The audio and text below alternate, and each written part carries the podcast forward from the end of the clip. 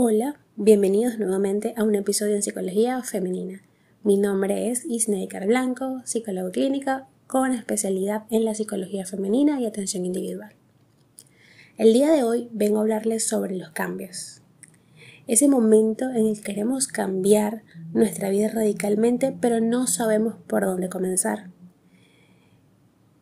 En la vida, estos momentos se convierten en un punto de inflexión respecto al camino previo por ese deseo consciente de querer empezar de cero.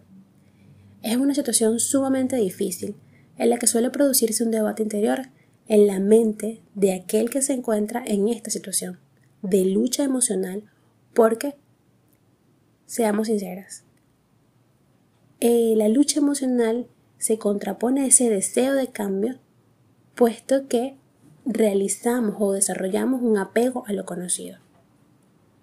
Si te encuentras en un momento parecido a este, quédate. Este episodio es para ti. Es importante concedernos la oportunidad de cambiar nuestra vida radicalmente. Es muy posible que en nuestro diálogo interior surjan muchos pensamientos limitantes que nos hacen sentir estancadas en la misma situación.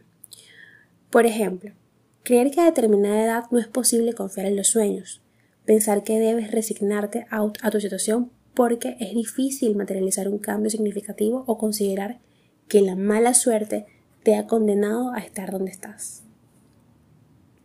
Si quieres empezar a cambiar tu vida radicalmente, entonces comienza por cambiar tu mentalidad. Porque este es el punto más importante. Es esencial que tengas una filosofía centrada en la libertad como motor de cambio. También es positivo que observes la experiencia del vivir como un regalo verdadero y quieres darte el permiso de intentar llegar al lugar que anhelas. Para alimentar tu propia convicción interior también es importante que marques distancia emocional respecto de aquellos amigos que te desaniman con sus comentarios pesimistas. Esos comentarios son solo un reflejo de su propia mentalidad. Pero no dejes que esas ideas contaminen tu propia forma de observar la realidad. Actualmente vives en un momento histórico marcado por el avance científico y tecnológico, factores que influyen muy positivamente en tus propias posibilidades de crear nuevas oportunidades. Pon tus ideas en orden. Y acá me gustaría detenerme un poco porque es muy importante. Siempre les he hablado de la organización. Si tenemos problemas con la organización, pues en los nuevos planes no nos va a ir muy bien. Estamos trabajando, recuerden, con cosas que son muy abstractas, que son nuestras emociones. Tenemos que ponerlas en papel, escribir, darle forma, verla, para poder creer en ella. Además de comenzar a crear una mentalidad de empoderamiento personal, también es determinante que pongas tus ideas en orden porque en una situación de este tipo, cuando quieres cambiar de rumbo en la vida, pasan tantas reflexiones y pensamientos por tu mente y tu corazón en un solo día que en realidad tu mundo interior vive un estado caótico. Deseas un cambio, sin embargo tienes que concretar más esta idea. Establece un orden de prioridades. Anota ideas concretas de cómo te gustaría cambiar tu vida. Por ejemplo, utiliza la técnica del brainstorming o tormenta de ideas. Elabora una lista de ejemplos específicos de acciones que te gustaría llevar a cabo para cambiar tu presente Escribe esas reflexiones en forma de lista.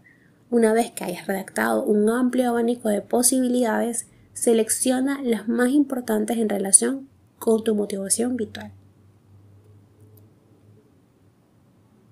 Toma decisiones en tu vida laboral. Este es uno de los campos de realidad que más dificultad plantea a quien se encuentra en la situación de querer cambiar su vida por completo y no saber por dónde empezar. Más de una nos hemos visto en la dura tarea de tomar la decisión de dejar un empleo en el cual ya no somos felices para emprender. Y nos resulta bastante incómodo porque estamos acostumbradas a, o, o realizamos o desarrollamos, mejor dicho, cierto apego a estas actividades que son tóxicas e insanas.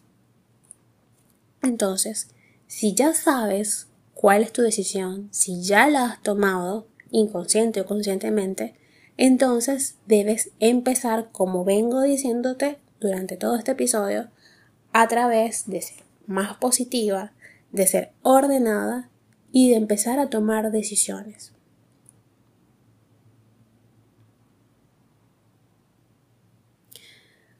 La vida es temporal. La conciencia de la muerte puede hacerte tomar conciencia de cómo deberías tener la valentía de tomar aquellas decisiones que te acerquen a tus metas profesionales en lugar de resignarte eternamente a un empleo infeliz o que ya no cumple tus expectativas. No se trata de dar saltos al vacío, sino de hacer algo al respecto a través de una planificación previa.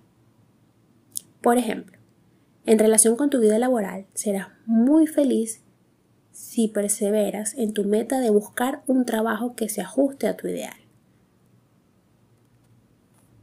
Aunque para lograrlo tengas que perseverar más de lo que hubieses imaginado. Las expectativas profesionales no solo pueden estar en relación con un sector específico, sino también con un deseo de cambio de ciudad, horario o una mejora de las expectativas salariales.